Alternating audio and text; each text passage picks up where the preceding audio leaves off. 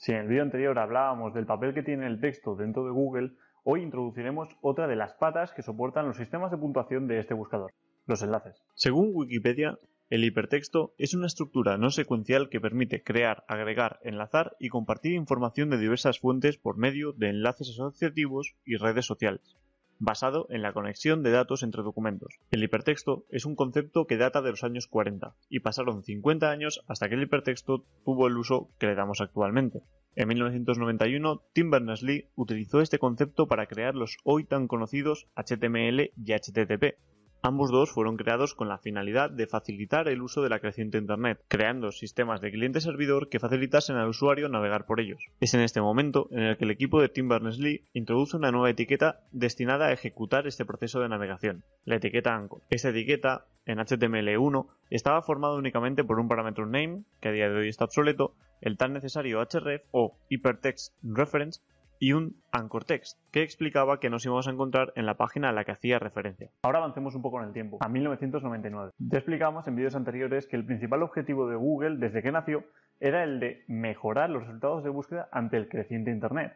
Larry Page y Sergey Brin tenían claro que Internet crecía a un ritmo increíble. En el paper al que siempre hago referencia se habla de otro motor de búsqueda, el www, que había pasado de 100.000 documentos en 1994 a 100 millones en tan solo 3 años por lo que estimaban que en el año 2000 habría la cantidad de un billón de documentos a tratar. La computación de la época no avanzaba tan rápido como Internet y eran conscientes de que no iban a poder rastrear esta cantidad de documentos para clasificar su contenido. Mientras hacían uso de los primeros crawlers se dieron cuenta de algo que cambiaría la historia de los buscadores de la época. Y es que los enlaces iban acompañados de un anchor text que explicaba el contenido que iban a encontrar en la siguiente web. De esta forma eran capaces de clasificar contenido mucho más rápido, ya que leyendo una única página de HTML y extrayendo los anchors de sus enlaces salientes, eran capaces de averiguar de qué se hablaría en las páginas de destino.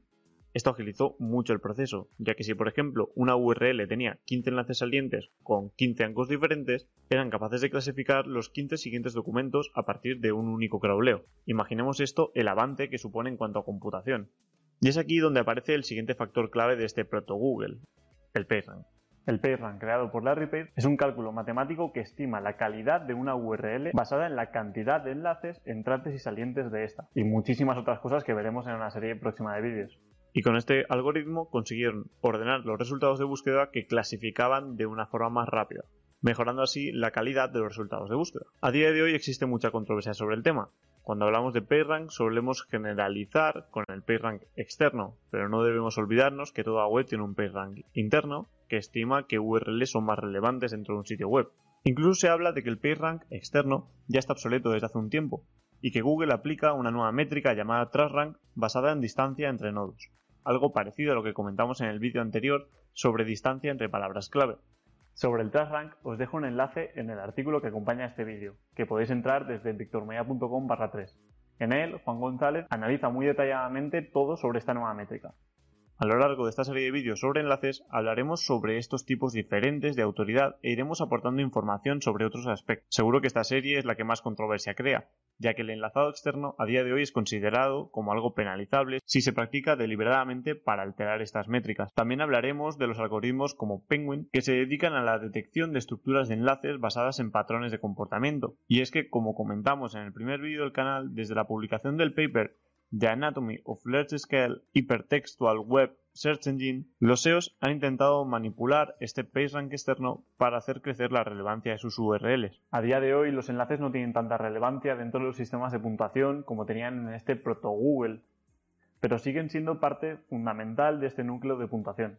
Gracias a este paper podemos hacer idea de lo importantes que eran los enlaces al principio, con un ejemplo que muestran en este documento. En este gráfico hablan sobre la consulta Bill Clinton, presidente de Estados Unidos de la época, y sobre cómo el algoritmo había llegado a la conclusión de que la URL whitehouse.gov era la que tenía que rankear por esta palabra clave sin siquiera haber analizado el contenido de dentro de esta URL, simplemente basándose en la calidad y la cantidad de enlaces y los anchors que recibía esta URL. Es curioso ver cómo en este proto Google las URLs ni siquiera estaban clusterizadas por dominios y cada una tenía un comportamiento y puntuación individual. De hecho, en este documento se menciona que empezaron a valorar la idea de, crear clusters, como por ejemplo hostname o dominios. Esta clusterización es la que más adelante generaría algo que me encanta y es el enlazado interno, que es la parte del SEO en la que acumulamos autoridad interna generando así un micro ranking de URLs basado en prioridades de posicionamiento. Sin duda el PageRank a día de hoy es relevante y junto al contexto y la experiencia de usuario forman la base de los criterios de clasificación y puntuación de Google.